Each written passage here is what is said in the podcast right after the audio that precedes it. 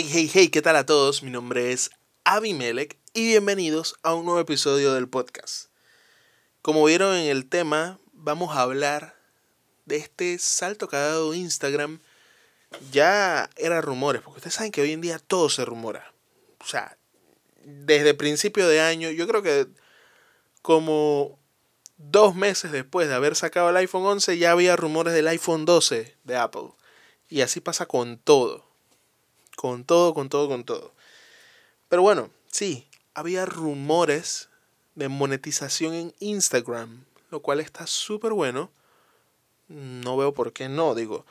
Si una persona invierte tiempo creando contenido en una plataforma, decidió utilizar esa plataforma, cree en el potencial de esa plataforma, tal vez no por hacer plata, pero para llegar a una audiencia, pero de todas formas eso beneficia económicamente a la plataforma, me parece que lo más justo es que dicha plataforma, en este caso Instagram, pues le dé algo a ese creador.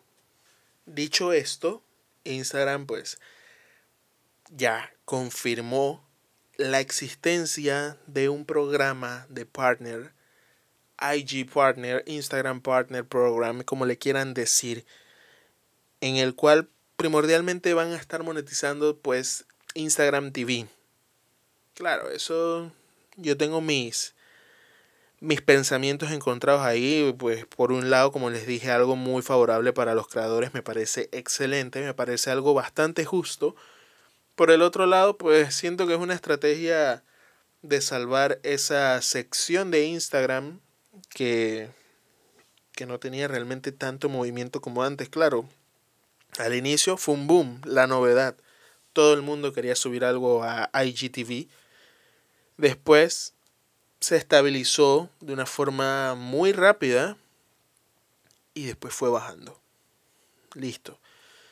Todos tenemos esos perfiles que conocemos que suben cosas a IGTV, pero mucha gente decidió dar el salto a YouTube o quedarse en YouTube porque son primordialmente youtubers, precisamente pensando en lo robusto que es la plataforma, realmente la gente va a YouTube a ver videos y a ver videos largos. Y pues, ¿por qué no? No nos vamos a llamar engaño. También influye el tema de la monetización. Así que bueno, Instagram decidió ya confirmarlo.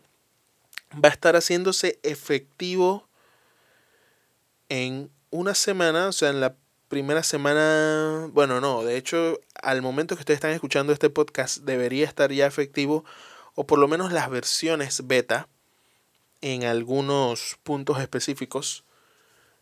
Eh, obviamente no a nivel global, pero ya estarán iniciando, que es algo muy, muy interesante.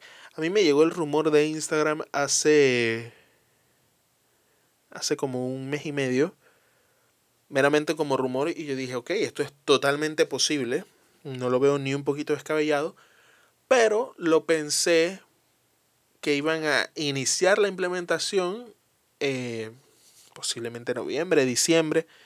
Ya yo veía eso como un proyecto para el 2021. Así que, ¿qué les puedo decir? Realmente está súper cool que ya estén iniciando pruebas. Eh, Perfiles seleccionados, regiones seleccionadas, sí, pero todos sabemos que entonces eso viene. Eso viene para nuestra área.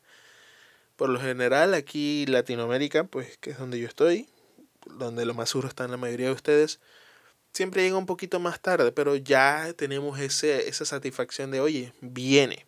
Yo personalmente no soy de usar mucho el Instagram TV.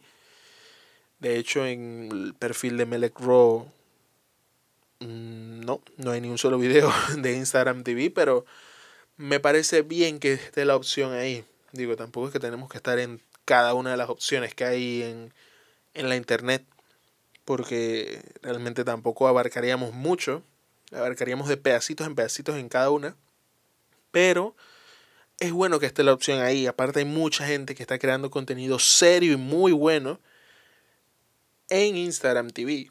Así que me parece algo bastante, bastante cool. Y a la vez también me parece un mensaje directo para todos ustedes. Y te disculpen que repita esto porque sí, en el episodio anterior cerramos con eso. O bueno, yo estaba intentando cerrar, pero realmente se hizo súper largo.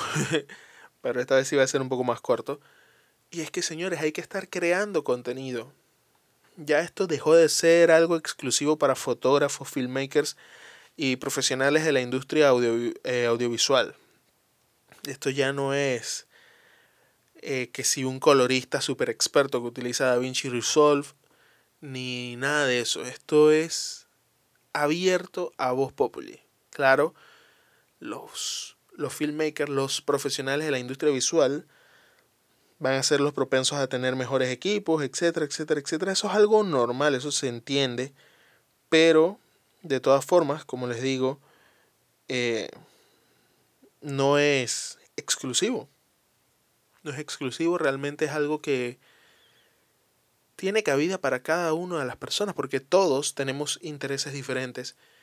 Y es bueno que haya alguien allá afuera supliéndonos de información, de un interés y, brother o hermana, si eres de esos que se le prendió el foco y tuvo una idea antes que todos, eres pionero en ese nicho.